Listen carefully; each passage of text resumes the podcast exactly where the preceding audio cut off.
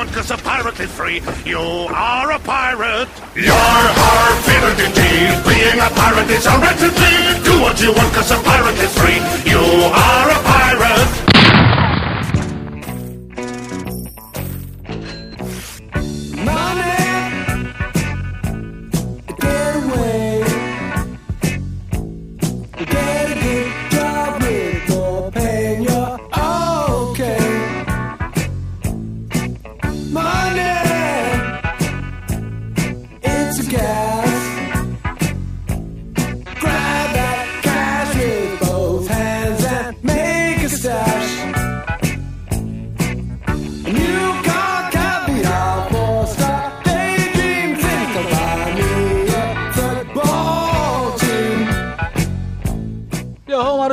Está começando o Pirata Cast 47, direto do baú pirata.com. Eu sou o Maicon, mais conhecido como Jaburrio. Ou seria Maicon ecologicamente correto, Esquilo? Fala, galerinha do mal. Aqui é o Esquilo 666 por um mundo economicamente viável. E aí, Júnior? Fala, galerinha do bem, imitando meu amiguinho, por um mundo socialmente justo, né, Cleverson? E aí, galerinha, mais ou menos. Eu não sei se eu quero um mundo culturalmente diverso, né? Mais do que já é agora. Vai, Capitão Planeta, né? Olha aí, rapaz. Ah, tem, já tem um tempinho já, eu acho que já tem quase dois anos, não sei. Nós fizemos um, um podcast politicamente correto, né, cara? Faz mais. Faz, Faz mais. Faz. Tem um tempinho, né? Vai estar destacado aí no post para quem quiser conferir. Mas hoje a gente resolveu falar sobre sustentabilidade, não é isso, Esquilo? Isso. Pra gente discutir um mundo onde que os nossos filhos, netos possam conviver sem ter maiores problemas daqui pra frente, né? Desde que o Esquilo virou pai... É, agora ele tá com essa preocupação, né, de o mundo que nós vamos deixar para nossos filhos. Antes ele tava cagando com essa porra. Né? Começou né? com a educação, merda, né, agora como que vai ser a utilização dos recursos, o modo de consumo, tudo isso aí. Vamos ver que a gente vai largar pra, pro Samuel e pra Verônica e arrumar, né, bicho? Samuel? Ah, o filho do Creu, né? É. Olha que amiguinho legal, esquece o nome do filho. Não, ele. Não, já me conformei, né? Ele não sabia o nome é de menos, ele esquece que eu tenho filho na maioria das vezes.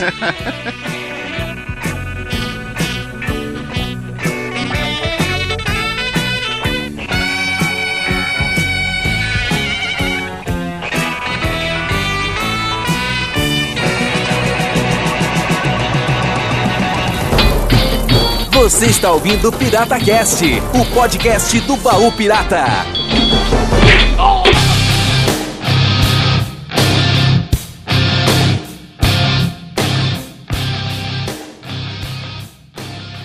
Então, galera, para começar esse papo aqui, antes da gente dar a definição que tá lá no Aurélio ou na Wikipedia, ou seja lá o, o modo como você pesquise, né, sobre sustentabilidade, por que não a gente falar um pouquinho do que cada um pensa que é?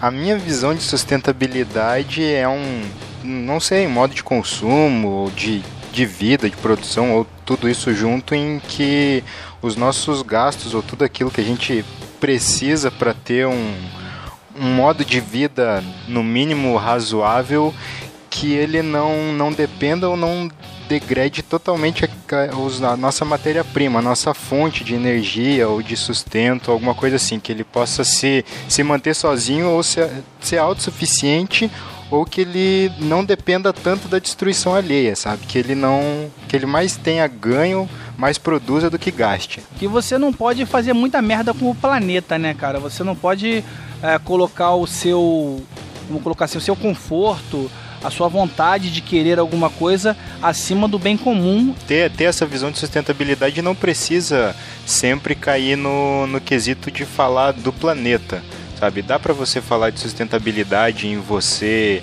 gastar menos que você produz em, em, outro aspecto que não seja num âmbito tão geral, assim, tão né, mundial, que é uma, uma coisa que eu vi que, que serve de exemplo é a questão da, das moradias é, hoje em dia, assim, principalmente em, em, fora dos, dos grandes centros urbanos das metrópoles, que o povo, sei lá, bota uma renda de 50, 60 mil por ano, por exemplo. Não lembro os números exatos que eles falam. De 50 a 60% de toda essa renda, o cara gasta para manter a moradia dele e um meio de transporte. Então, tipo, ele tá praticamente pagando e ainda gastando mais um pouco do que ele ganha só para poder se manter, tipo, em uma casa. Ou se manter em atividade, né? Se manter funcionando. O custo dele sobreviver acaba sendo ou a totalidade ou mais do que a renda dele, né? É, é tipo você pagar para trabalhar, sabe? Então acho que isso também serve como um exemplo de sustentabilidade, ou de falta de sustentabilidade, né? A questão da sustentabilidade vem muito de encontro até o, o conceito de economia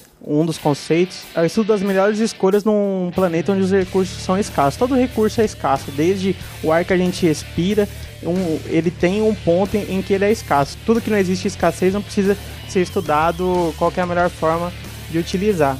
E hoje a gente segue um, método, um modelo de consumo que todo somatório dos recursos não tem como você dividir para todo mundo ter esse mesmo modelo de consumo. Modelo de consumo dos países industrializados, por exemplo. E você aceitar que esse é o modelo que deve ser seguido, você vai aceitar que necessariamente você vai precisar excluir as pessoas desse consumo. Não existe como chegar a todo mundo ter o mesmo nível social. Então a gente tem que repensar de duas formas. Ou a gente aumenta a nossa tecnologia, a nossa forma de produzir para que aumente a quantidade do aproveitamento desses recursos, né? Para nivelar por cima ou você nivela por baixo. Ou seja, vamos ter que repensar a nossa forma de consumo, consumir um pouquinho menos. Eu diria que tem uma terceira forma de pensar: é cagar para todo mundo e você querer sempre mais, né, cara? O que a gente não quer. É o que falar. a maioria das pessoas faz, só que o Mas que isso que já tá em prática, né, cara? Então não precisa de pensar esse modelo que já tá em prática. Mas o que, que começou a ser pensado? A partir do momento que essa diferença social entre as pessoas começou a dar prejuízo para todo mundo, tanto em termos de de poluição, como em termos econômicos, começou a dar prejuízo até para o cara rico, começou a pensar o que, que a gente está fazendo de errado. E começou a verificar onde poderia ser melhorado essa forma de, de produção nossa. Por exemplo, as primeiras ideias, vocês vão lembrar lá no, no colegial, quando estudou, vocês lembram da, da teoria de Malthus? Eu nunca entendi isso, porque de acordo com a teoria de Malthus, a gente estaria com os recursos escassos e em 2000 e alguma coisa a gente já passou por isso, né? Não, seria bem antes. É que ele dizia que, na verdade, é fato que a população cresce em formato geométrico, né, progressão geométrica, e a produção cresce em formato aritmético, em linha reta, né? Só que ele não considerou na época o aumento de tecnologia. Até porque é uma distorção do conceito de tecnologia. Hoje a gente pensa tecnologia como coisas eletrônicas, informática e tal. A tecnologia, ela é a ciência da técnica. Tudo que é utilizado alguma técnica para fazer alguma coisa é uma tecnologia. E o aumento de tecnologia é só quando você aprimora a técnica, por exemplo. Quando o primeiro primeira pessoa é, amarrou uma pedra num pau e fez uma enxada rudimentar ali, foi um avanço tecnológico gigante que aumentou a produção. Aquele cara conseguia plantar, sei lá, 10 quilos de batata por mês, ele conseguiu fazer 100 depois que ele inventou essa paradinha da enxada. Isso é um aumento de tecnologia. Por aí vai, né? Você vai botar o cavalo na história, vai botar o trator, vai botar as colheitadeiras monstruosas hoje em dia que consegue ganhar um campo inteiro em, em um dia, que é o trabalho de 100 pessoas fazendo numa semana. Eu, eu não sei porquê, cara. Eu tô com a mente meio maluca, mas eu. É que eu pensei que cuspe também era uma boa tecnologia, cara. O dia que descobriram que o cuspe era um bom lubrificante? Ah, que que é isso? Nossa! que gratuito. Porquê, Caralho, Se você considerar que isso aumentou a sua produção, nem que seja sexual, é uma tecnologia. Você aprimorou a técnica. Tudo que é aprimoração de técnica é aumento de tecnologia. tecnologia... Você tá arrecadando mais dinheiro por causa do cuspe, Jabu? Então tá valendo, bicho. Olha aí, ó, tá vendo? Meu Deus. Mas vamos embora. Pra mim, o vamos, vamos começar aqui do conceito assim mais básico, né? O sustentável vem do sustentar e que ela tinha. Ai, meu Deus. Conceito de estratégia em grego, estratégia, em latim, estratégia, em francês, Estratégia? O senhor está anotando? Sim, senhor. Vou pedir isso na prova. Deixa eu falar. E também significa apoiar, conservar e cuidar. Então, no próprio sustentar, está incluído o, a palavra cuidar e conservar. Eu acho isso muito interessante. E para mim, a, a base do, do, do, da sustentabilidade é suprir necessidades da geração presente, da geração atual, garantindo que a geração futura vai ter também capacidade de se sustentar. Então, se, se você pensar dessa maneira, você vai estar sempre apoiando a sustentabilidade. A questão é o seguinte, é até em termos de a matemática financeira lá, os fluxos de caixa. Você pensar, o estoque que você está exigindo hoje na produção, ele está exigindo um fluxo de caixa futuro, ou seja, você está usando um insumo que deveria ser usado só no futuro, está usando hoje, então não é sustentável. Tem que utilizar só o insumo que está disponível hoje. Então, os empreendimentos considerados sustentáveis são esses, né? Que você só utiliza o que tem hoje e o futuro está garantido para a geração futura lá, pelo menos manter o mesmo sistema de bem-estar. Não é nem de consumo, é mais de bem-estar. Mas aí você não acha que tem muita gente que pensa assim, quando chegar lá na frente a gente vê o que que dá? Alguém vai desenvolver uma técnica ou uma tecnologia, ou seja lá o que for que, que Esse é o Brazilian Style. Pra mim é até pior, Jabu. Pra mim as pessoas não pensam nem nisso. As pessoas querem utilizar e não querem pensar no dia de amanhã, saca? Então não tem, não tem esse tipo de pensamento que alguém vai inventar. Eu vou usar tudo aqui que se foda, entendeu? Não, não- não vai acabar nunca. Esse, isso aqui nunca vai acabar. Mas uma sociedade, ela depende dos líderes. Quem tem que pensar isso é líderes. A gente elege líderes, tanto no governo, tanto como líderes na comunidade, líder do seu país, para pensar nesses problemas, entendeu?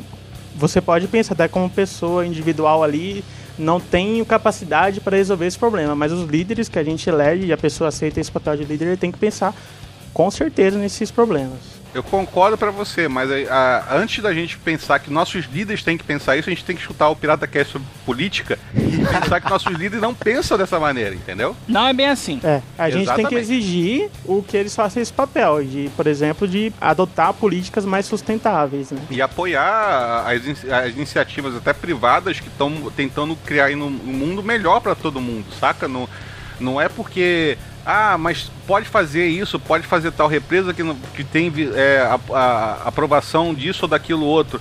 Mas ok, mas o impacto ambiental também que você tem que considerar isso para a população, né, cara? É que hoje a gente tem que pensar no nosso padrão nos termos repensar a eficiência, eficácia e efetividade. Que hoje a gente é muito em, em cima da eficiência e eficácia, ou seja, fazendo a eficiência. A gente fazer o jeito que é certo, o jeito que a sociedade mandou fazer, tenho que fazer isso, tenho que seguir aquela moda, fazer do jeito certo, ter eficácia ou ter resultado. O- as empresas pensam bastante em resultado, precisa de resultado para agora e tal, e a gente tem que pensar mais na efetividade, ou que efetividade para a população quer dizer bem-estar. Como é que eu trago bem-estar para todas as pessoas? esse modelo que a gente está consumindo, esse modelo de produzir riqueza, está trazendo bem-estar para as pessoas?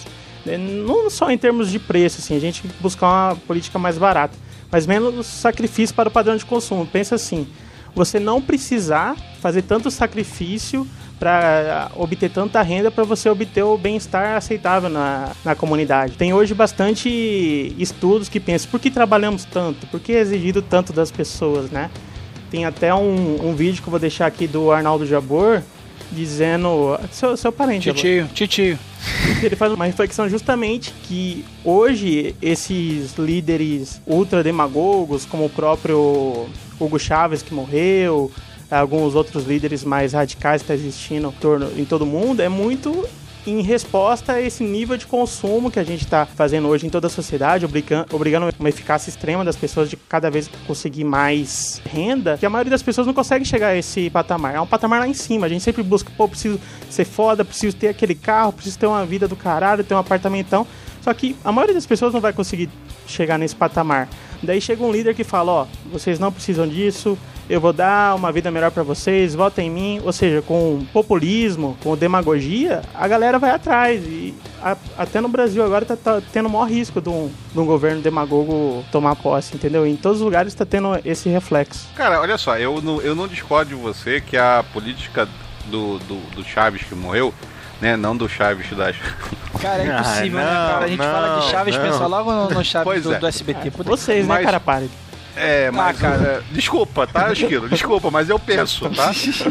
Mas ele teve políticas muito sérias na área de aumento da capacidade da- das camadas mais básicas da população do país dele, até de outros países, mas como forma de afronta. Por exemplo, ele teve a política de, de baratear os eletrodomésticos básicos, então geladeira, fogão, micro-ondas, televisão para a população, a- ao ponto de até dar esses utensílios domésticos para a população que nunca tinha tido isso. Isso eu acho muito legal, o pensamento dele de não é um produto é, de consumo, ou seja, não, não, não é uma marca que você vai precisar. Você precisa de uma geladeira, porque hoje todo mundo precisa de uma geladeira em casa, todo mundo precisa de um fogão em casa. E a política externa dele, principalmente com os Estados Unidos, mas aí foi uma maneira de afrontar, foi fornecer gás gratuito para aquecimento nos lares de famílias carentes americanos. Mas é, é, bem controverso, que pela política ele agia como se fosse anti-americano, mas economicamente ele abriu um monte de concessão, fazer um monte de acordo paralelo aí. Tem, tem que saber também verificar isso aí. É, mas vocês começaram a discutir aqui sobre o governo do Chaves, não vai haver sustentabilidade nesse podcast, né?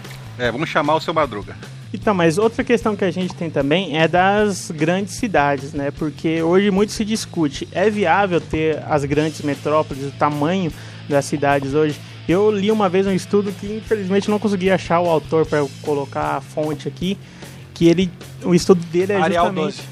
É, fonte Arial 12, Cara, o Javor tá foda hoje. que as cidades seriam viáveis até 200 mil habitantes e com uma distância, eu não lembro, coisa de 100 quilômetros entre elas. assim. Nossa, mas 200 mil habitantes não é nem cidade grande, cara. Então, mas por quê? Você conseguiria ter uma distribuição de renda melhor entre as pessoas, 200 mil habitantes você já conseguiria ter a maioria dos serviços, né? As instituições, como polícia, tudo isso, num patamar razoável, você não precisaria mais que isso e a população conseguiria viver bem. É um estudo que ele fez. É essa interpretação de diminuir as cidades, você, claro, você dá uma solução para, como você falou, distribuir melhor os trabalhos, distribuir melhor a renda para você conseguir abraçar todo mundo. Mas isso vai por um caminho da sustentabilidade que é da pessoa se sustentar. Mas se você for ver pelo lado da sustentabilidade ecológica, naquela visão global, é, eu vi um documentário, depois eu coloco o link aí, que é justamente a, a, a mulher na palestra ela estava falando que hoje em dia é muito mais viável as pessoas viverem na cidade grande do que nas cidades é, próximas às cidades grandes, né? O, sei lá, subúrbio, essas coisas assim, porque na cidade grande como tudo ficou muito perto um do outro, foi se construindo para cima ao invés de para os lados, né? Tem muito prédio e tudo mais. É, a mancha de, de poluição na, na camada de ozônio e o gasto de energia ficou bem menor e mais concentrado porque a fonte de gasto é, e a fonte que gera todo esse gasto é, vem quase sempre do mesmo lugar. Então, no lugar onde você teria, sei lá, 30, 40, 50 casas que ocupariam vários quarteirões, que seriam uma área de gasto enorme, você está concentrando tudo isso em um prédio só. É, Sabe? você está aprimorando o uso ali daquele espaço, né? É, e daí é, assim. é um o- ponto, mas o ponto da, da concentração da poluição é pior, porque a poluição concentrada ela pode chegar no patamar de fazer um buraco na camada de ozônio. Ela separada, ela, ela dispersa na natureza.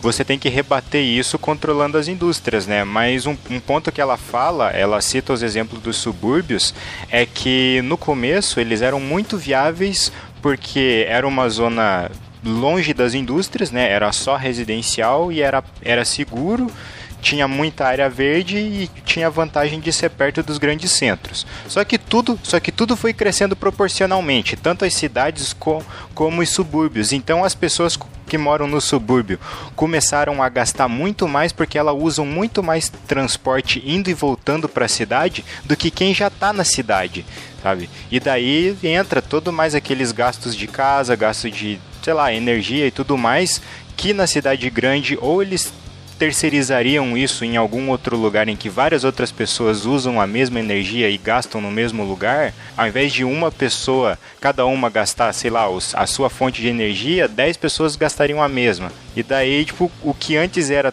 viável, era muito mais barato e poluía menos, etc, etc, virou justamente o contrário, sabe? Ela estava incentivando as pessoas ou a irem para os grandes centros ou a transformarem os subúrbios em outros centros. Deixa eu perguntar uma coisa pra vocês.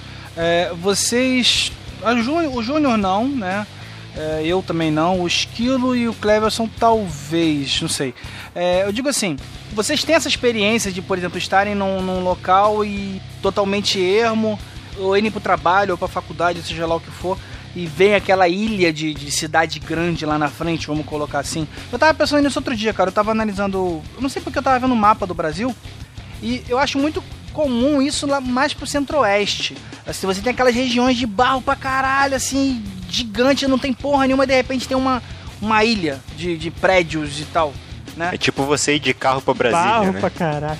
ah, cara, não, barro porque é vermelho, tu vê tudo vermelho, é isso que eu quis dizer, né? Você quer falar uma zona, você tá numa zona mais rural e você ir pra numa uma zona, zona mais urbana. do urbano. É, você vê É. aquelas ilhas assim, né? Eu, eu mesmo estando no subúrbio, por exemplo, não, não existe isso aqui. Realmente isso aqui é tudo Não, uma é cidade uma cidade cola e na outra. Mas isso aí é- no Brasil é quase exceção. A regra aqui é espaços é, rurais e, e pequenos centrozinhos assim urbanos. Isso, você vai perto das capitais, você vai ter muito disso. Por exemplo, já tive, já morei em Santa Catarina, já morei em São Paulo, já morei no Rio de Janeiro. E toda vez que eu morei nessas cidades, eu morava longe do centro urbano. Então você morava, morava em São Paulo, perto de floresta, perto disso, aquilo outro, e você tinha que ir para São Paulo e você via, via o, a, o- a, a floresta de aço. Aqui no Rio a mesma coisa. Eu morava lá em, em Piratininga, que era uma zona mais rural, né? Uma praia, perto disso, perto daquilo outro, e você sai da, da- do, do- de casa com lama até no sapato e chega na cidade e não tem um terra na cidade. Isso você vê aqui até no Rio de Janeiro. Olha só, o fenômeno da ur- urbanização é, é típico do século XX e século XXI. Até que eles falam que o grande desafio do século XXI é o primeiro século que começa com a maioria da população urbana ao invés da população rural. E ela acontece justamente porque centralizou os serviços, o comércio de quase todo o país, como o caso de São Paulo e Rio de Janeiro, ou de cada capital no estado, num centro só. Então todas as pessoas que vivem naquele estado, naquela região, têm que ir para esse centro para fazer essa, esse giro de serviços. Muito mais também porque antes não tinha internet e a globalização da comunicação como é hoje, né? Então se você tinha, queria ter uma empresa competitiva, uma empresa que girasse bastante, se você pudesse ganhar só na escala, você teria que ir para uma capital, para uma cidade grande. Hoje a internet ela corta muito distância nesse sentido. Às vezes numa cidade do interior você consegue fazer grande parte da sua circulação ali de, de influências, de, de vendas e tal pela internet. O Esquilo tocou num ponto aí, cara, que fazer uma pergunta meio filosófica. Vocês acham que o século XXI, cara, vai ser o responsável por foder a humanidade de vez? Eu diria que não seria o século XXI, seria a própria população, que eu não lembro agora qual que era a população quando começou o século XX. Mas terminamos agora com. Entrou com 6 bilhões, já estamos em 7. No final desse século, sei lá, acho que vai estar em 20. Não, não, a gente não entrou com 6 bilhões, não. Acho que a gente entrou com 3 bilhões e alguma coisa. É, mas já batemos 7 agora. Já batemos 7, isso, já batemos 7 Imagine bilhões. como que vai estar no fim desse século. Então, onde toda essa população. Na China. Não, na China não cabe mais ninguém. O lugar que cabe é na África, que a gente tem um grande problema lá por causa do clima e um monte de briga entre eh, as populações lá, né? porque é o lugar que vai caber o pessoal e vai ter que começar a espalhar, espalhar pelo interior dos países ainda em desenvolvimento, alguma coisa assim, né? Mas uma coisa que a gente viu, até nessas reportagens que a gente estudou, que as grandes metrópoles, até por criar esses problemas e por concentrar a maioria das cabeças pensantes do mundo, estão começando a resolver os próprios problemas, né? A gente separou aqui várias iniciativas que já estão acontecendo, que é importante a gente dar uma lembrada, né? Mas deixa eu falar uma coisa assim, que, porque eu, eu me- assustava. Eu pensava que seria impossível quando eu era criança via em filme, e hoje em dia eu tô vendo cada vez mais isso acontecer. Quando eu era criança pequena lá em Barbacena, né? É, eu te via filme que tinha as grandes empresas, as empresas únicas no mundo inteiro. E posso citar um milhão de filmes que aparecia isso, de um futuro O distópico. próprio Skynet, esses negócios. que você só tinha basicamente uma ou duas empresas no mundo inteiro, entendeu? Então eram mega, mega corporações. E a gente, quando era pequeno, não conseguia entender essa, essa questão da mega corporação. O que, que é uma mega corporação? E hoje em dia eu vejo cada vez mais. Tá tudo virando uma corporação só, né? Estão cada vez mais reduzindo as grandes empresas, estão ficando mais donas das outras grandes empresas. E daqui a pouco a gente só vai ter uma grande empresa mesmo. Eu acho que isso também é um complicador no caso. Porque como ah, vai matando a concorrência, né? Porque você vai ah, consumindo a outra, a grande empresa, então Crescendo horizontalmente, né? Uma comprando a outra. Tempo de empresa para denunciar que aquela empresa está fazendo isso ou que aquele cara está fazendo aquilo, acaba que gerando um, um grande poder na, na mão daquela empresa. E poder econômico manda no mundo capitalista. O mercado de salsicha já tá tomado. Sadi e Perdigão, estão ali. Mas olha só, já que, já que você tocou nesse assunto de monopólio, que é monopólio, né?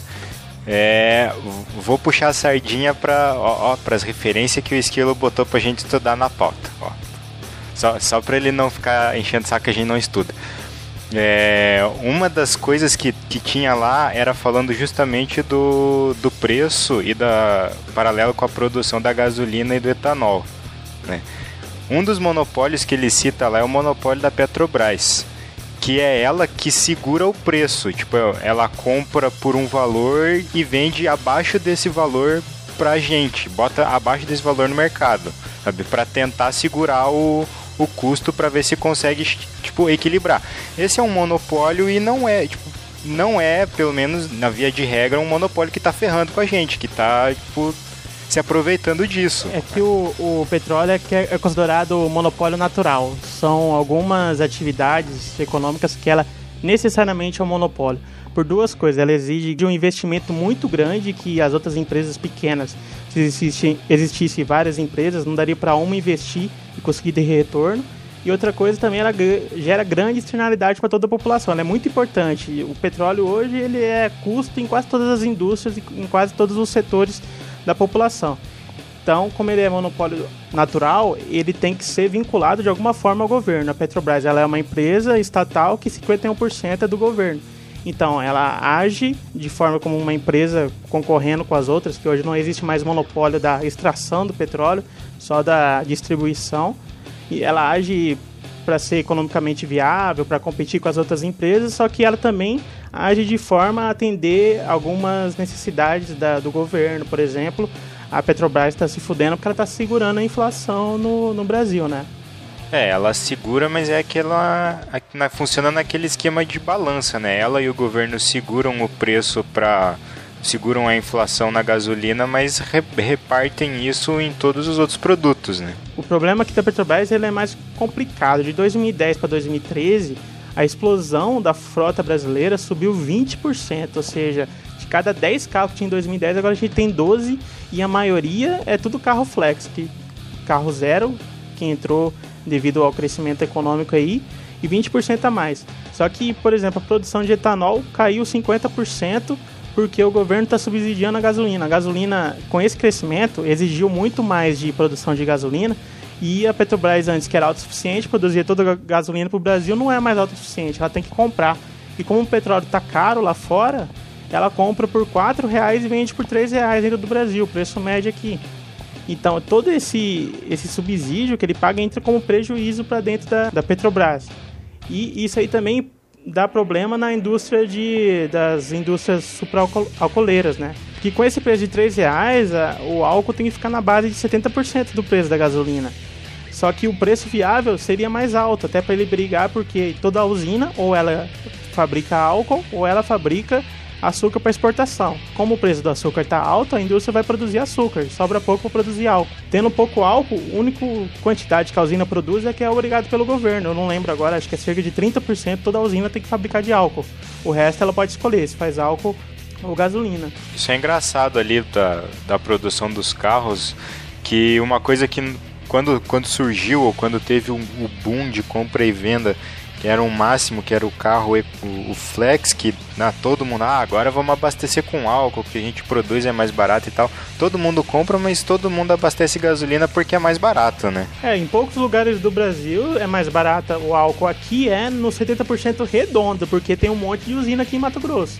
Você vai ver em outros lugares do país que tem pouca usina, não vale a pena, que elas produzem só aquele tanto e a demanda é maior ainda, porque tem cidade aí é mais é populoso aí no Sudeste. Aqui eu já vi o álcool mesmo preço da gasolina, cara. Pra você ver o absurdo que ficou. Seria cômico se não fosse trágico, né? Que uma das soluções que eles apresentam ali para tentar reverter essa situação, reerguer a produção e consumo de etanol e, e fazer o, o país ser autossuficiente de novo, é todo mundo começar a boicotar ou consumir a, a gasolina pelo preço real dela, né? Só que para, né, tipo, tirar todo esse custo que fica retido no, na Petrobras e no governo, porque eles estão segurando a inflação e tal. Mas aí quem é, tipo, ah, é muito lindo, é ótima solução, vamos lá, mas quem é que vai querer pagar 4, 4 e pouco no litro da gasolina para reerguer o país, né? Deixa, deixa eu só largar uma, uma pitadinha de teoria da conspiração. Você não acha muito estranho esse desincentivo do, do álcool, a produção de álcool, a produção de biocombustível deu um grande boom dois anos atrás, até com a invenção do biodiesel, né? A popularização do biodiesel, vamos botar a invenção que o biodiesel já existe há muito tempo. mas a popularização do biodiesel, biodiesel e, a, e a produção de álcool. Deu um boom. E de repente começou tudo que era biocombustível ficar muito caro, ao ponto de ficar inviável. Então, é, é, de vez em quando eu, eu, vejo isso pela teoria da conspiração, que eu vejo um, um, grande cara que produz milhões de barris de petróleo. Ele quer vender o produto dele. Ele vai começar a jogar o preço para baixo. Ele vai começar a fazer tudo que ele possível para matar aquele combustível novo que está surgindo, entendeu? Então, vamos destruir isso e vamos ganhar dinheiro com isso. Vocês não acham isso? Antes de 2008, antes de começar aquela crise foda econômica que teve em 2008, grande parte da discussão era como que eu vou fazer biodiesel se eu utilizo comida, ou seja, commodity em geral para produzir o biodiesel, ou seja, estou trocando de me alimentar para fazer o carro andar. Era essa a grande discussão. Mas isso é fato até hoje, é que só ficou em segundo plano por causa da crise financeira. Hoje a gente tem uma população da China, da própria África e de outros países crescendo, subindo um pouquinho de nível, começando a consumir melhor, consumindo mais soja, consumindo mais outros, outras commodities que poderiam virar biodiesel ou álcool, né? Só que se você tem uma população lá consumindo e pouco, elas vão pagando mais. Se ela pagar mais, aumenta o preço para você exportar, aumenta o preço interno dos produtos que você poderia produzir um ou outro, como o caso do açúcar e no caso do álcool.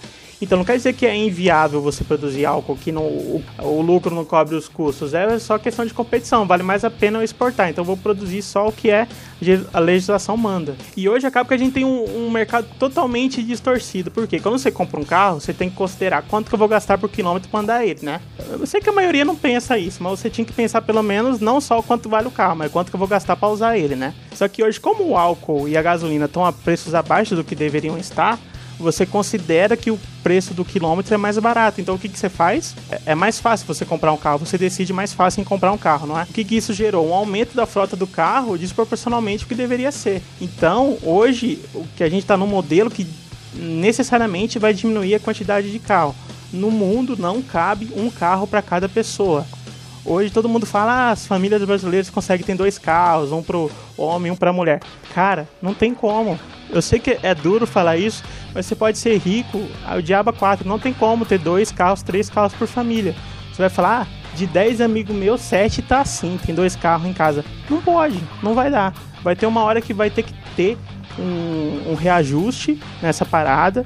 O custo da gasolina vai aumentar muito, o custo do álcool vai aumentar muito, ou o custo do carro vai aumentar muito, que você vai ter que abrir mão de um carro. Uma hora esse ajuste vai ser feito, cara. Então a gente tem que pensar quais que são as alternativas que a gente pode fazer daqui para frente. Cara, mas eu acho que essa política do, dos carros novos e tudo mais, a nova a renovação da frota brasileira, ela tá seguindo mais ou menos um modelo americano que no Brasil o carro vai deixar de ser um bem para ser um produto consumível. Carro é consumo, carro não é patrimônio. Isso Mas aqui no Brasil sempre foi, tanto que a pessoa já compra com valor, pensando no valor de revenda do, do, do, do carro. Enquanto lá fora você compra o carro porque você quer o carro. Porque você vai vender ele por 3 mil dólares, entendeu? Daqui a 5 é. anos. Depreciação total. Eu tava, eu tava pensando nisso esses dias, cara. Como, como o carro hoje em dia tá caindo absurdamente. É, tá um chorando outro, errado. Cara. Todo mundo que chora que carro perde valor tá chorando errado. É consumo, tem que perder valor. Carro não é patrimônio. O brasileiro acha que carro é patrimônio, que carro dá status. Não, tudo bem, mas eu, eu por exemplo, eu, não, eu, sou uma pessoa que eu não ligo para carro, sabe? Eu não, não sou. Ah, porque eu quero ter o fodão da GM que saiu agora e tal. Não, há, não, não ligo muito para isso. Mas é, eu fico vendo, cara, pessoas que não têm condições, ou tem condições, mas não precisa, cara, manter um carro. O cara que, por exemplo, hoje mora no centro do Rio, ou mora bem perto ali, e às vezes mantém um carro pagando uma parcela, sei lá, vamos botar aí 800 reais por mês de parcela de carro.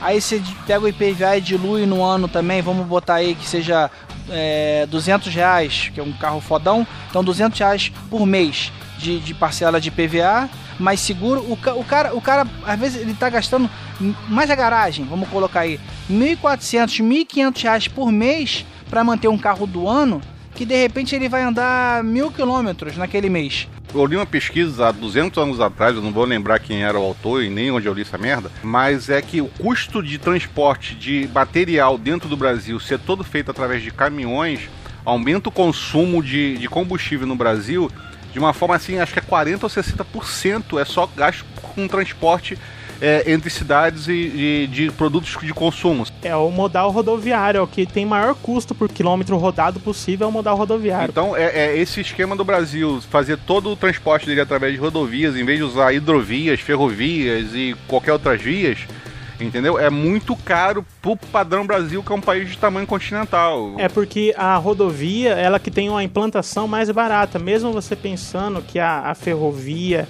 e tal é uma linha reta, mas ela é mais cara que você fazer uma estrada. Então, é mais rápido eu fazer a estrada e pro pessoal poder caminhar lá. E fora que por estrada você chega exatamente na porta da loja. E o que tá, o que tá envolvendo também, cara, é como você falou, é rapidez. Então, se o cara tem um, um, os quatro anos dele lá de mandato, né? Ele nos últimos seis meses ele vai fazer uma estradinha, Sim, vai melhorar. dá tempo. porque- Ferrovia é Exato, coisa cara. de 20 anos. E as ferrovias na Europa e nos Estados Unidos, grande parte foi feita a partir de investimento privado, na maioria financiado por bolsa de valores. É muito difícil ter financiamento de ferrovia por vontade estatal. No Brasil tentou e não deu certo. A questão, às vezes, não se trata nem de você ter que construir do zero. Você não precisa eliminar um, um meio de transporte para poder utilizar o outro. Porque eu vejo muita gente criticando isso e condenando a ideia de uso das ferrovias, mas o povo esquece que a gente tem ferrovia pra caralho construída, assim, que é que atravessa o- vários estados, tá ligado? Tipo, você pra, pra início, assim, pra tentar contrabalancear, você não precisaria construir, você precisaria só adaptar. É só você colocar locais de parada, né? Colocar estações que agora virou tudo porto, né? Você não praticamente não tem mais estação no meio dos trilhos e colocar carro de passageiro, cara. O início é simples, é só as pessoas se proporem a usar. OK, tem a questão da velocidade, tem, tem a questão da rapidez de você querer chegar num outro, mas não é todo mundo que sai pra viajar e quer tá lá, tipo, agora, sabe? Viaja pra ontem. Vamos dar o exemplo de São Paulo, que todo fim de semana e todo feriado o cara sai e demora dois dias pra sair da cidade, porque tem uma via com oito pistas e é tudo engarrafado. E já, já daria uma vazão melhor pra pra aquele tipo de situação, entendeu? Às vezes não se trata nem de economia, se trata de conforto. É, cara, mas também tem a parada do. Por exemplo, nos países europeus, que o citou até mais cedo aí, você tem agora o transporte rodoviários até de carros. Então você paga lá um plus a mais, você leva seu carro de um ponto a outro. Então é, é outra coisa, o Cleves. Eu sei que você mora do lado da ferrovia, mas ah, no resto do Brasil, por exemplo, aqui no Rio de Janeiro, a ferrovia está completamente socateada. Você vê trilho de trem, mas você vê o trilho de trem, porra, quase sumindo na terra, sabe? É... Tá, mas, mas mesmo assim, tá tipo, uso. você, você não acha que seria mais barato é, onde tem a possibilidade de você re- reestruturar isso, reformar isso? Não sairia mais barato do que você ter que abrir picada e abrir um morro no meio para passar um trilho? O gasto ainda seria menor, entendeu? Ah, Eu vejo que ah, isso acaba não sendo usado, o povo tá abandonando a ferrovia de vez, tipo, por preconceito, cara. Cara, mas é aquela história, aqui no, aqui no Rio de Janeiro, se eu não me engano, tem, um, tem uma ferrovia que cresceu, o, a, a favela cresceu em volta da ferrovia e só dá espaço pro trem passar. Vai ter que, de alguma maneira, mexer nas populações laterais, sabe? Fazer segurança, porque não adianta nada você. Se você vai fazer transporte ferroviário de material, trem vai ficar muito pesado. Se aquela merda descarrilhar, a gente já viu acidente ferroviário aí pelo mundo aí, cara, abre buraco, abre cratera no meio do negócio. entendeu? Mas o transporte de material é o que já é feito, cara. É a única coisa que trem faz. Transporte de minério. A gente consegue só transportar É, minério. grande parte é ali de, do minério de Minas, ali que sai pelo Porto de Santos, aquele outros portos lá. Mas ah, tem é um minério e problema. grãos, né? Ah, o problema de grãos aqui, a fe- só tem uma ferrovia que chega só até a primeira cidade dentro de Mato Grosso. Só que o custo ainda dessa ferrovia é tão enroscado que, se não me engano, só tem três empresas de logística que faz essa parte do- dos trens aqui no Brasil. Eu já estudei economia dos transportes, eu lembro que na época falou que o custo do trem acaba sendo mais caro que o custo rodoviário. E tem, como eu falei, ele chega em uma cidade, sabe o tamanho de Mato Grosso? Dá tipo 5.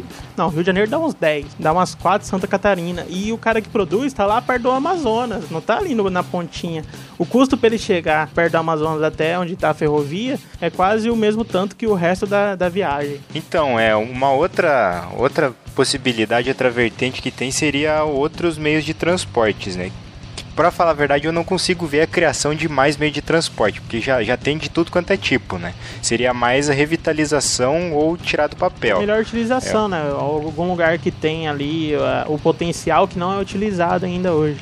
É, aí a gente já falou da, da revitalização de ferrovia. Dá para dar o exemplo também de hidrovia. Acho que o exemplo mais recente que a gente tem e que também está só no papel seria o projeto da hidrovia para São Paulo. Isso é, a, a ideia lá é mais usar o hidroanel, fazer uma ligação entre os rios, o rio Tietê, outros métodos de escoamento lá que eu não tenho muito conhecimento da geografia ali de São Paulo. E eles fariam um anelzinho ali só para fechar o círculo e usaria os rios para escoamento do lixo, porque hoje todo o lixo é feito através de caminhões que faz para a cidade. Mas o Tietê já escoa o lixo. Então, mas ele escoa no seu leito, né? Os- o- a ideia é passar com balsas, que hoje a média que os caminhões andam dentro de São Paulo é 30 quilômetros até onde ele joga o lixo fora.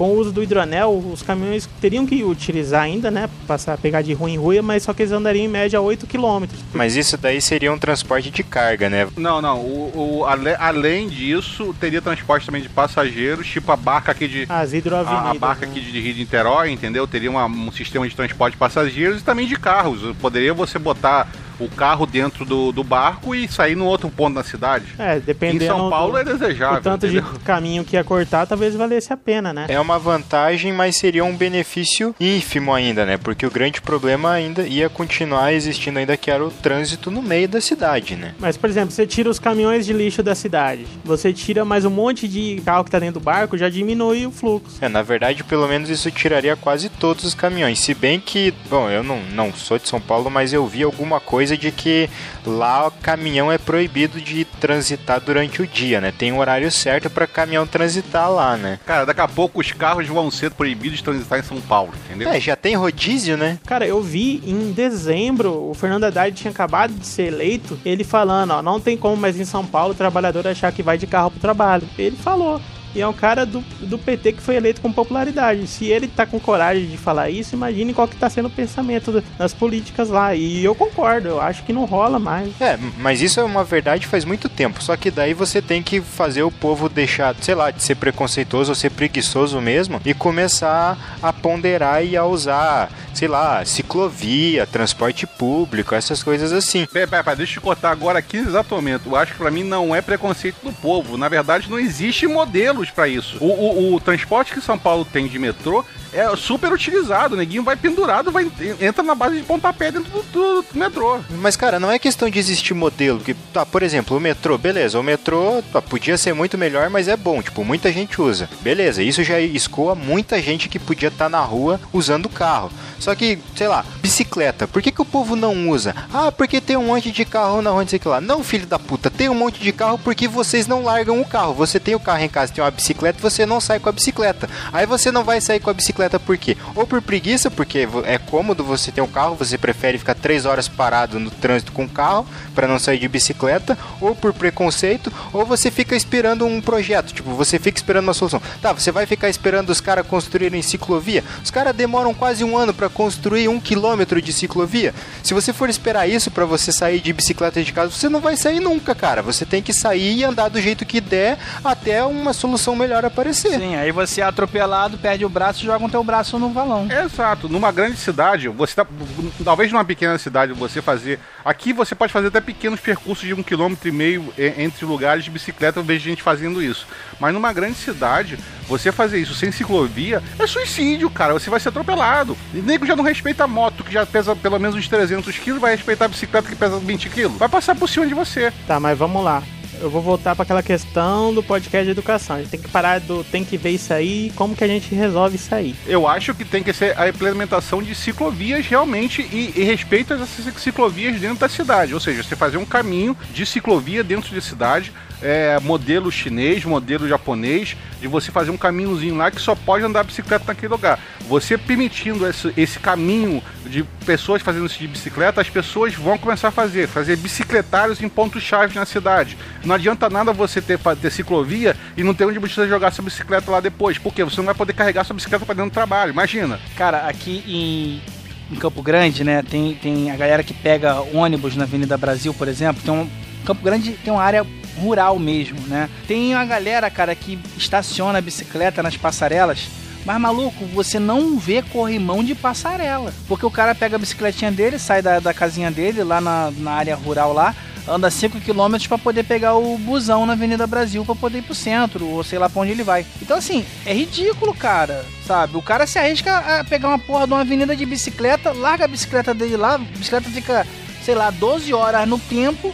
E quando ele volta do trabalho, ele vai ver se a bicicleta tá lá. Pode estar tá lá ou não, né? Então, é o que eu ia falar. Vai precisar de três interesses entrar em comunhão pra gente fazer essa, esse novo modelo que a gente quer.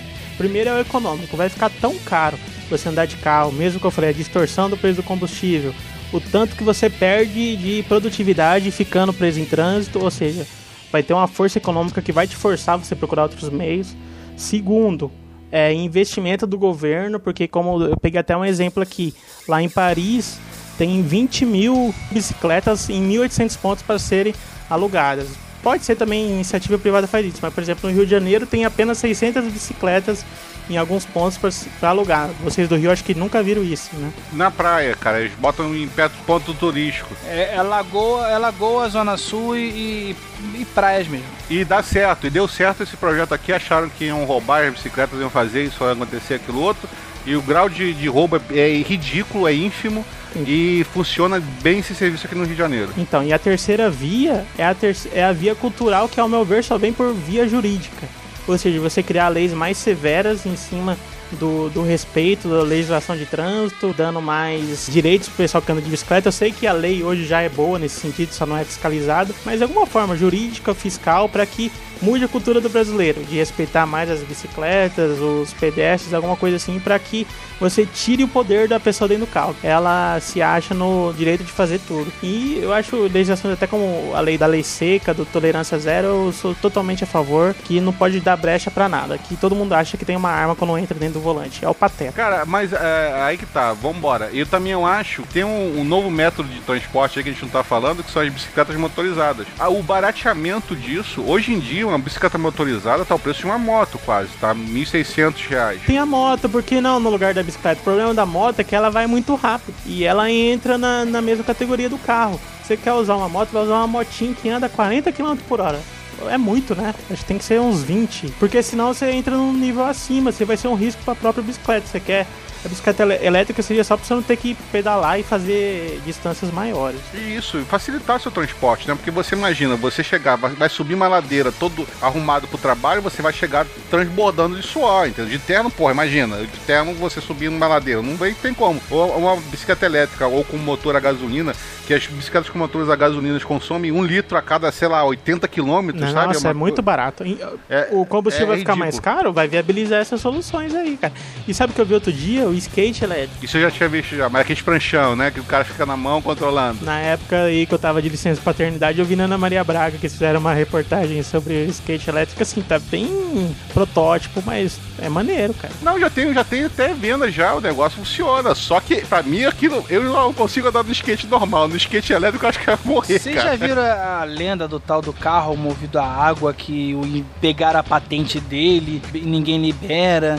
Mas que o dia que acabar o petróleo vai realmente rolar. Mas é o carro, isso, isso, isso é o carro movido a hidrogênio, Jabu, que você bota água, ele quebra a molécula de hidrogênio joga o O2 no ambiente e só, só, só usa o hidrogênio na, na composição do combustível. Ó, se o carro a água fosse viável, não existiria mais nenhuma outra usina elétrica hoje que não fosse de fissão de hidrogênio. Porque é mais barato que as outras. Se for viável num preço tão barato que vale a pena você pôr dentro do carro, vale a pena você produzir energia só, pra, só desse jeito. Ah, uma coisa é você botar no motor pequeno de, de não é fissão de hidrogênio, ele produz é, através do hidrogênio, ele joga o no ambiente. Isso é uma coisa é um modelo pequeno, não é fissão, tá? Ele usa o hidrogênio através daquela eletrólise, saca? Tira o hidrogênio e joga o O2 pro, pro ambiente, sacou a diferença? É, que Mas é eletrólise. gira o pistão pela queima de alguma coisa, não, né? Pela queima do hidrogênio. E a partir disso o carro se movimenta e ele joga o O2 que ele vai ficar sempre em acesso na, no ambiente. É, já existe até projeto de ônibus em algumas cidades, se eu não me engano, em São Paulo tem um projeto de um ônibus que ele usa biodiesel ou motor híbrido. Biodiesel e esse motor movido a hidrogênio. Dizem que a solução é realmente usar motor híbrido, né, cara? Você vai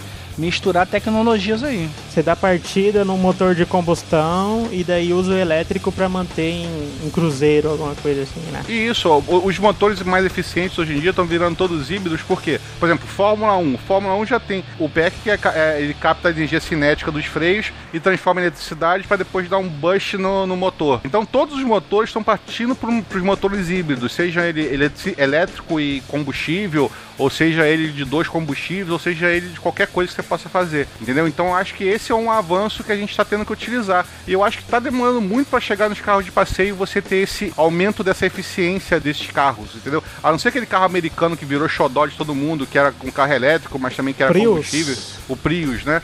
Que é caríssimo, que é uma fortuna até mesmo nos Estados Unidos, e que teve que botar agora um, um barulho de motor, né? Vocês, só, vocês ah, sabem sim, disso. pra perceber que o carro tá chegando, né? Porque quando ele tá em baixa rotação, ninguém escuta, o carro não faz barulho. Então o número de atropelamentos com o carro era muito grande, com pessoa distraída na rua. Então eles tiveram que botar um som de motor, mesmo com o carro movendo a eletricidade. Ó, mas antes que alguém venha falar de teoria da conspiração nos comentários, tudo isso tem lobby contra. Todas essas soluções tem alguém que vai deixar de ganhar dinheiro que vai ter lobby contra. A gente só não pode deixar a ideia de que existe um lobby grande contra, tanto das indústrias automobilísticas, todos esses, limitar o nosso pensamento, cara. A gente tem sempre que achar qualquer solução viável. Se tem lobby ou não, a gente luta contra ele. Eu acho que é essa a intenção.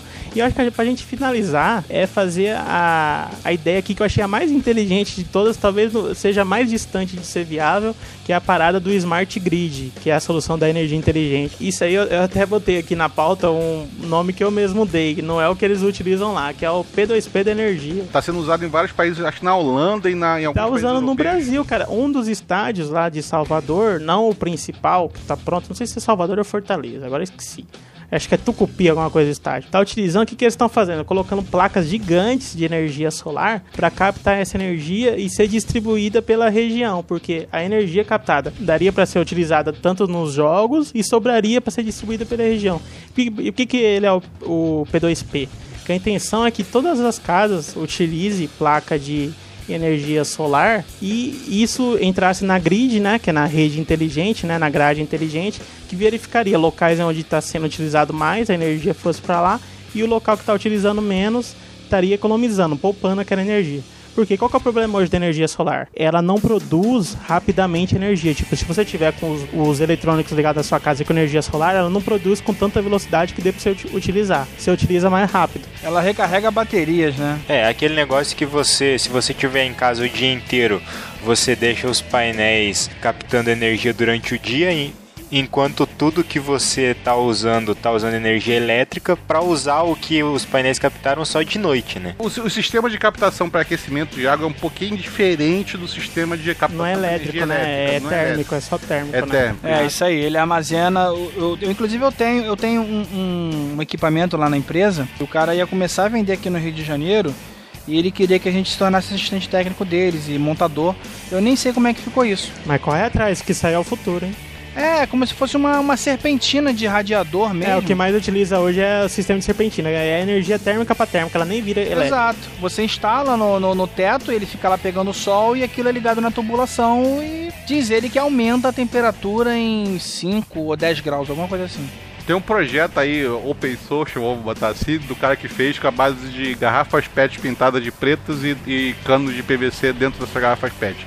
É o mesmo, mesmo princípio. Então, mas a parada de energia solar, como eu falei, ela não produz tanto que dê para você utilizar em tamanho grande dentro da sua casa. E segundo, ela é uma energia de difícil. Toda energia hoje é difícil de você contê-la, né? Você segurar em termos de pilha ou gerador. É difícil você conter energia elétrica.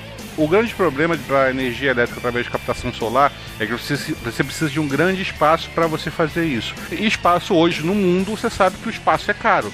Ou seja, terreno é caro. Então você ter lugares para botar essa placa é caro.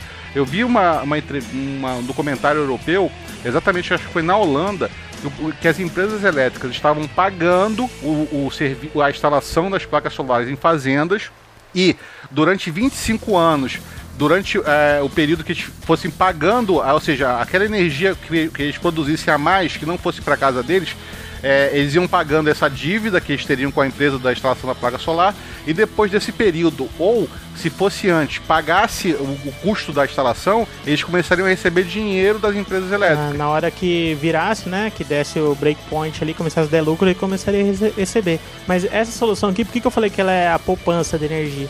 Porque a ideia é todas as casas ter teto solar consumindo energia, né?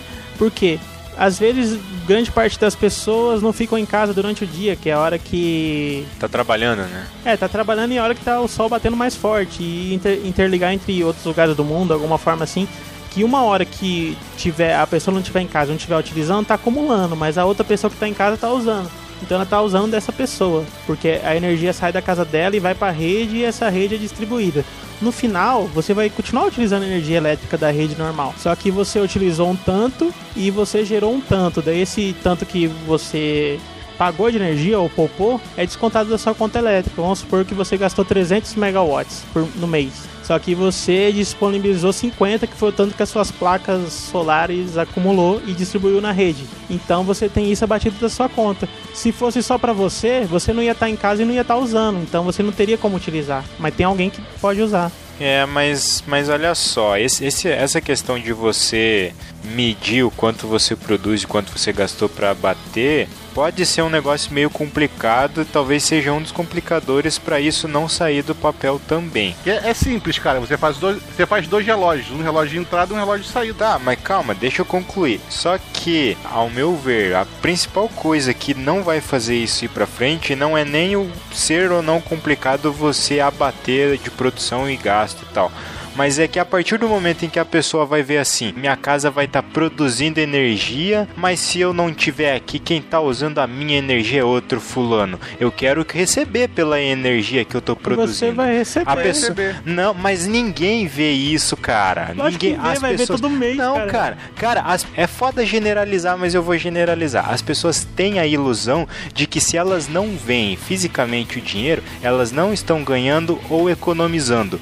Ela não quer saber que ela pode pagar menos, ela quer saber que a empresa da, da, da energia vai depositar X na conta dela todo mês pelo que ela está produzindo, mesmo que seja menos do que ela vai gastar. É só mudar o modelo. Não quer descontar na energia, vai, vai funcionar mais. Então paga o total da sua energia e eu deposito 50 na sua conta.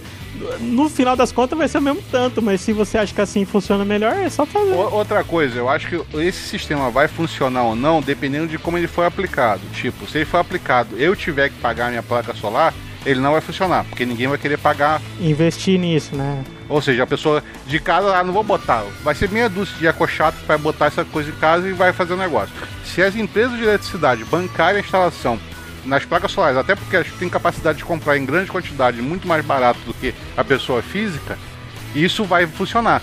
Porque, cara, não importa. Eu vejo o que aqui no Rio tem gente botando garrafa d'água em cima de relógio pra diminuir a porra da conta de Eu luz, lembro que não serve pra nada. Cara, que eu fico imaginando que porra de ideia maluca Eles acham é essa, que tem né, cara? ele- eletromagnetismo na água que puxa o ponteiro pra cima, mas nem precisa de Exatamente. ponteiro mais. Tá que o pariu, cara. O que tem de gente fazendo isso, Cleveson? Botando a porra de uma garrafa pet cheia d'água Cara, em cima a Dilma vai ser do reeleita por causa de diminuição da energia elétrica, cara. Isso aí conta sim. Eu acho que vai ser no- novamente vai ter problemas de isso funcionar, de a tecnologia ser suficiente. Mas isso, cara, tem cientistas trabalhando todo dia, eles que estão trabalhando nisso, eles que se virem, como diria a própria Dilma.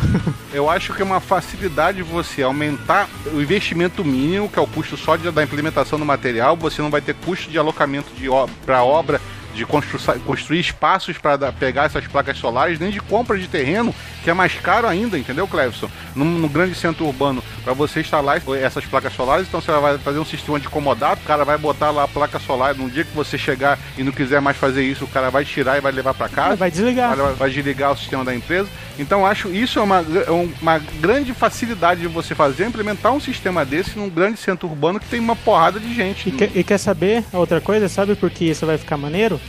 Porque o lobby é bem menor de, das elétricas, porque a maioria das elétricas elas são reguladas, o lucro dela é medido pelo governo, você pode lucrar 10% só. Então não adianta ela fazer lobby para isso não acontecer, que ela não tem como aumentar o lucro. E a maioria das empresas também são controladas pelo governo, o maior acionista é o governo, mesmo com a privatização. Então o lobby é bem menor. Não, e aquela coisa, ela não vai substituir nunca uma Itaipu, mas ela Nunca. vai ajudar a Itaipu a, a- a não ter um apagão, entendeu? Eu acho que esse é o grande ponto. Tá cheio de problema aí de garantir energia e essa é uma possível solução. Bom, a gente já falou muito de cidade, falou muito de centro urbano, de subúrbios, etc e tal, e tem um modelo novo que se chama de subúrbio, que se chama Ecovillas, né?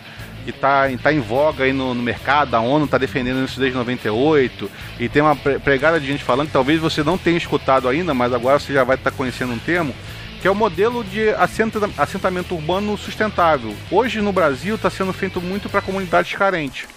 O que, que é esse uma ecovila? É, são comunidades urbanas ou rurais que têm, a intenção de interagir com o meio ambiente. Então, dentro dela, tem produção de energia através de biodigestores para produção de gás natural. Reciclagem, é, né? Reciclagem, muita reciclagem. É, a produção de captação de energia solar, de, de moinhos de vento, porque você também tem energia eólica né? Para a produção disso. Tem uma pregada de coisas que está dentro dessa ecovila. Então, uma comunidade carente, você chega, junta toda essa comunidade carente e começa a. a ou não carente, né? Que você também pode transportar isso para uma comunidade mais com, com, com gente com dinheiro, mas você incentivar esse centro comunitário, você criar essa, esse vínculo entre a comunidade. Porque no Brasil também, ah, por causa das favelas e por causa das cidades grandes, você está tirando esse, esse, é, esse quesito seu de, de seu vizinho seu, seu amigo, saca? Você entra no seu apartamento e você não conhece sua vizinhança. Então a, a Ecovila vem com todo esse princípio de você gerar uma comunidade que se interage entre si e que também produza-se autossustentavelmente, ou seja, economize dinheiro também, que, que consiga ganhar dinheiro com aquela vila. Esse é um modelo atual de revitalização dos subúrbios que eu citei lá no começo, né? Uma, uma alternativa que não as pessoas expandirem, transformarem as, a, é, as áreas rurais em urbanas ou migrarem de vez para a cidade grande, né? É, eu acho que também é uma ideia de testar os protótipos de aumento de efetividade que a gente tem hoje. Por exemplo, às vezes uma solução ela é muito grande para implantar em São Paulo inteiro ou no, em todo o Rio de Janeiro.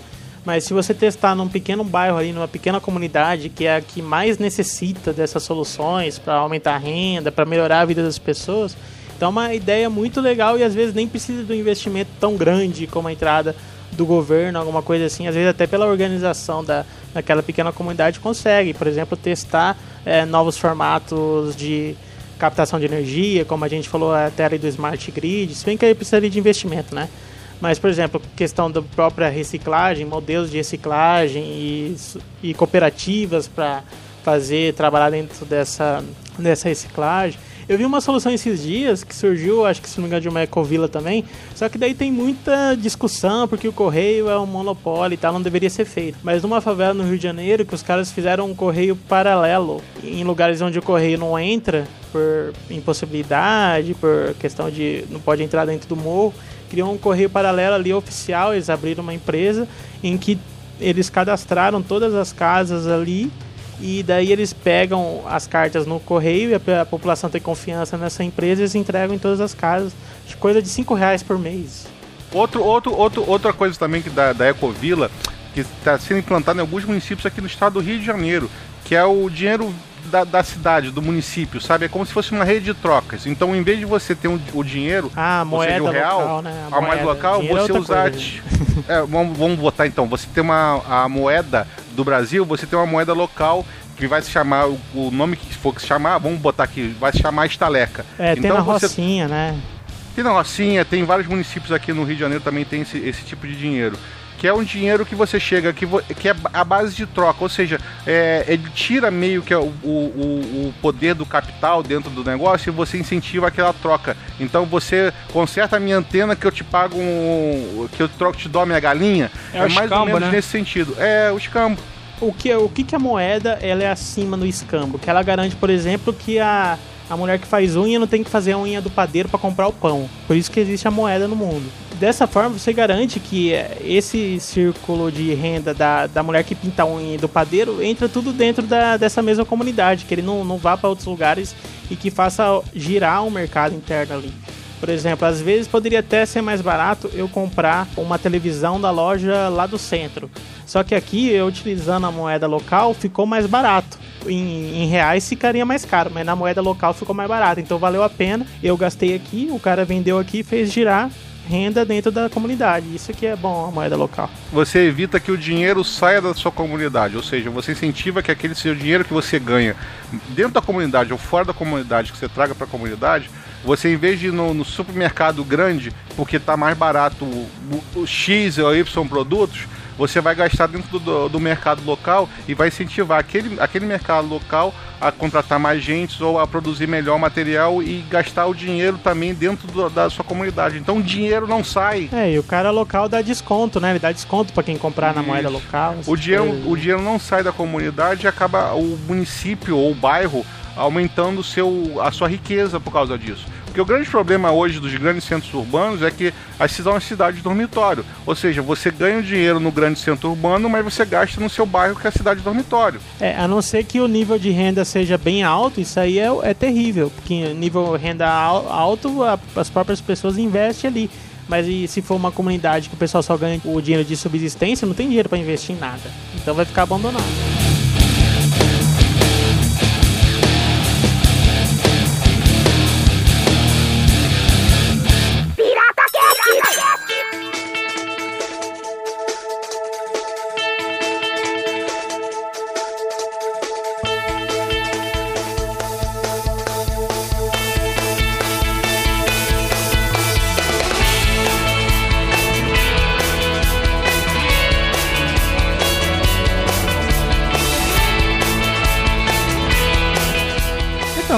Foi um papo que a gente teve sobre sustentabilidade. Acredito que vocês, ouvintes, possam ajudar nos comentários aí.